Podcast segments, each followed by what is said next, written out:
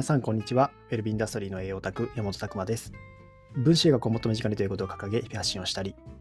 本業では未病産業を作るということに取り組んだり、健康と美を仕事にしていくオンラインサロン、チーム未病ラボの運営をしたりしております。この配信では私、山本が日頃の勉強会にて語りきれなかったことや、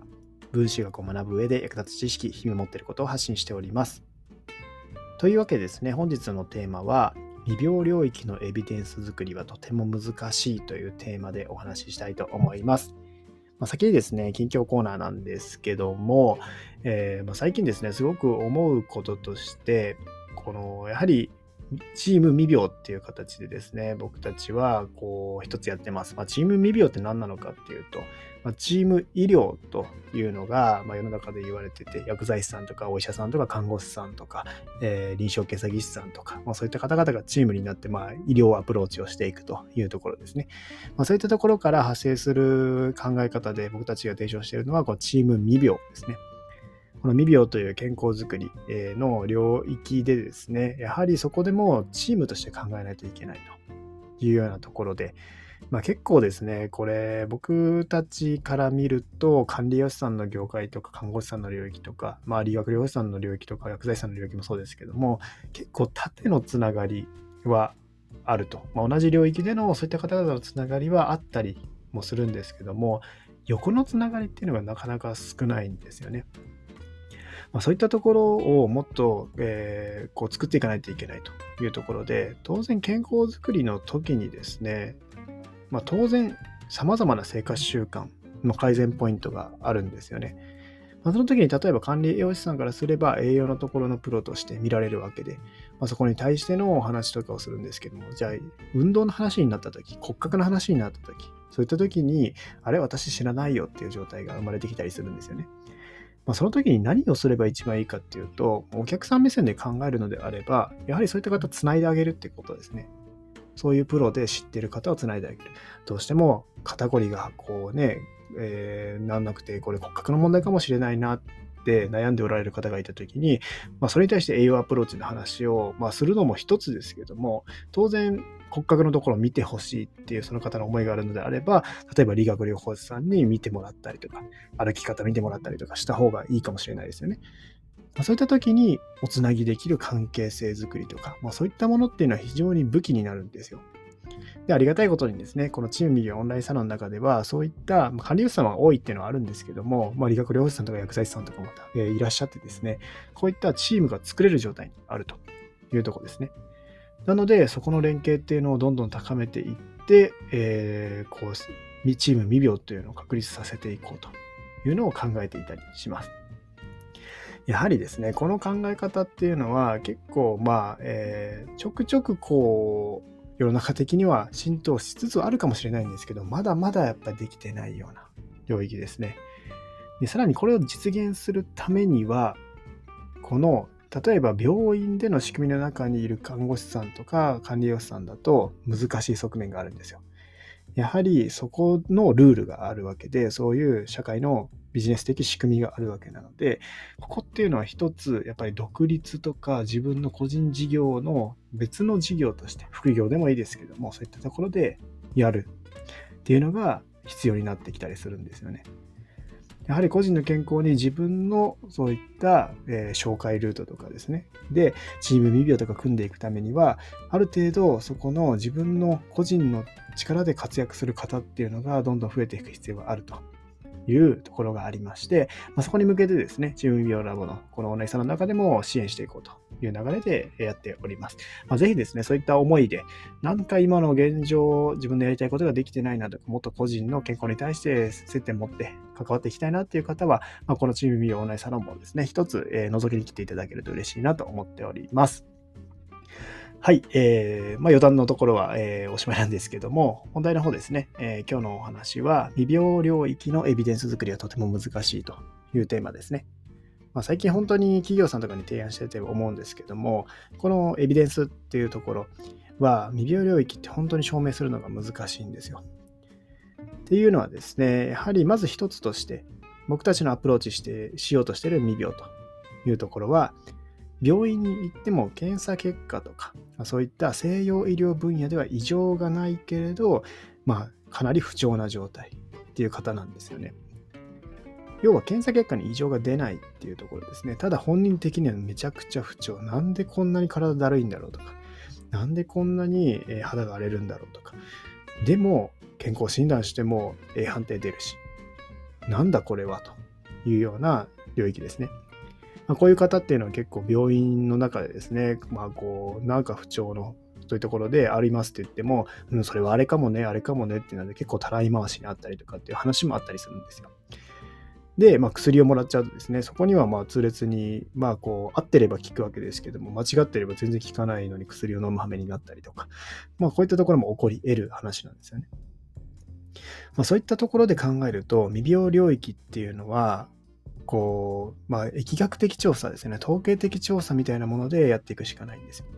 まあ、今日のですね、この今日の時点で自分の状態が分かってこういったことをやっていって、それによって、じゃあ3年後死ぬかもしれなかった未来が変わりましたっていうのは、これは証明できないんですよね。それがまた未病歴の難しいところ。なぜかこの時に変えてたら、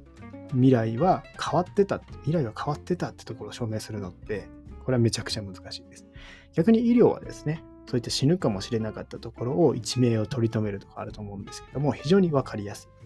い。これ、頭が痛かった。それを薬で止められた。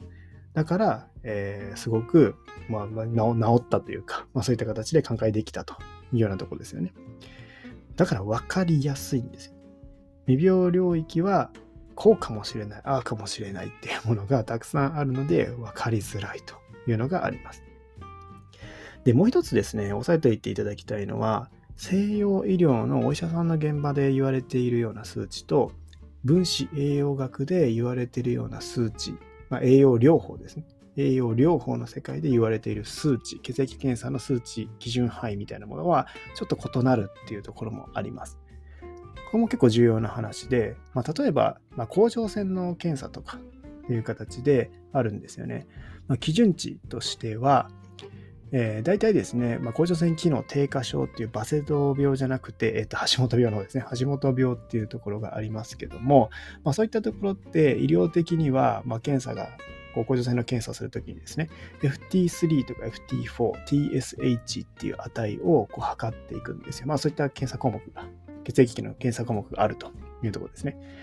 で、大体それが、えー、まあ、範囲としては0.35から4.94マイクロ、えー、これなんだかな？単位がちょっと読めないんですけど、4.94、えー、っていうところですね。まあ、そういったところが、えー、設定されているというところなんですよね。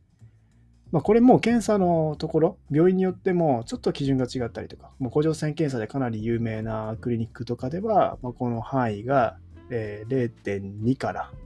4.5ぐらいまでになってたりとかすると。TSH の値がですね。まあ、そういった形で言われてたりするわけなんですよ。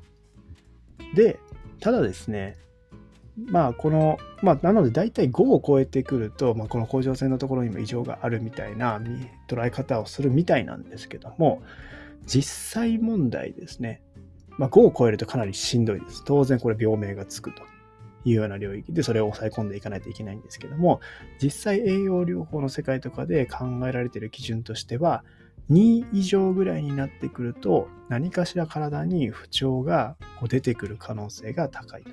と。それこそ、検査結果には引っかからないしんどさです。まあ、甲状腺機能低下の兆候だと、むくみやすいとか、低体温とか、あと汗をかきにくいとか、無気力になってくるとか、まあ、そういったところたちなわけなんですけども、まあ、これは別にあったからといって病気じゃない可能性もあるんですよ。まあ、その TSH の値がしっかりとその基準値外になってないとやっぱ病名とかつけられないというのがあるので。ただですね、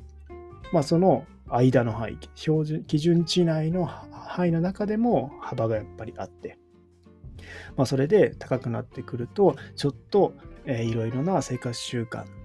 のこのちょっとした不調が出てくるよっていうような考え方ですね。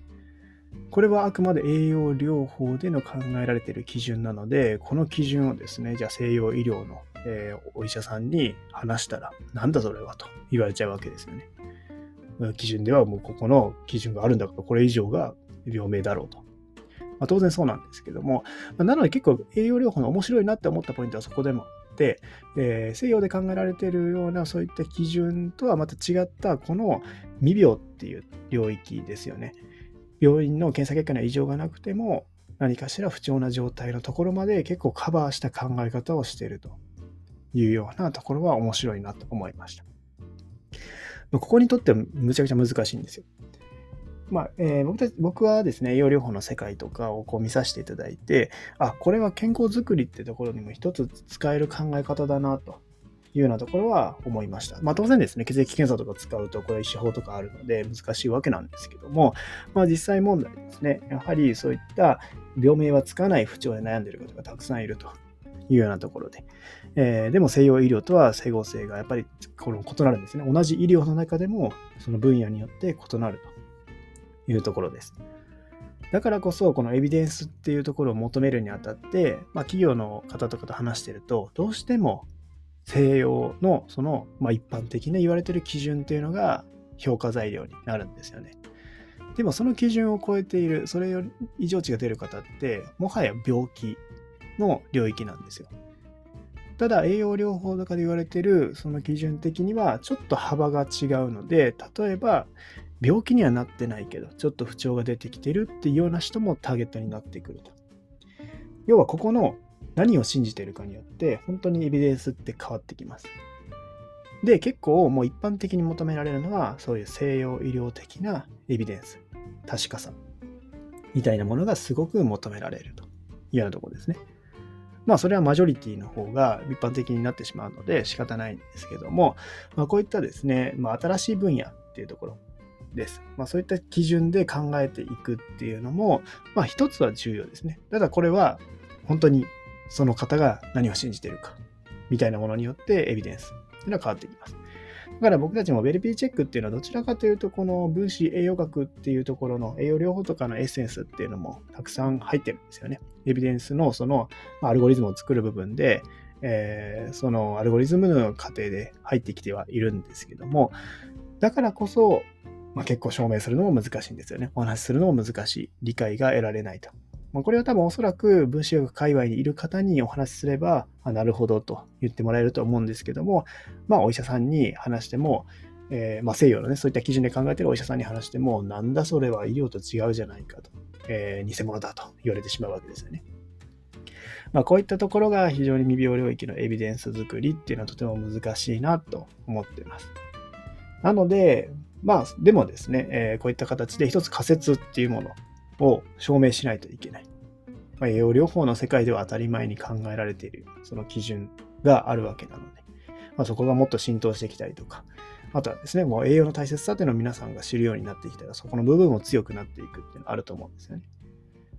ただまあその部分で、やっぱり医療とのその基準の、まあ、派閥の、ね、戦いっていうのも当然あるわけですので、そういったところもしっかりと作っていかないといけないというところで、まあ、かなりですね、シビアなお話、えー、になってはいますけども、まあ、この未病領域っ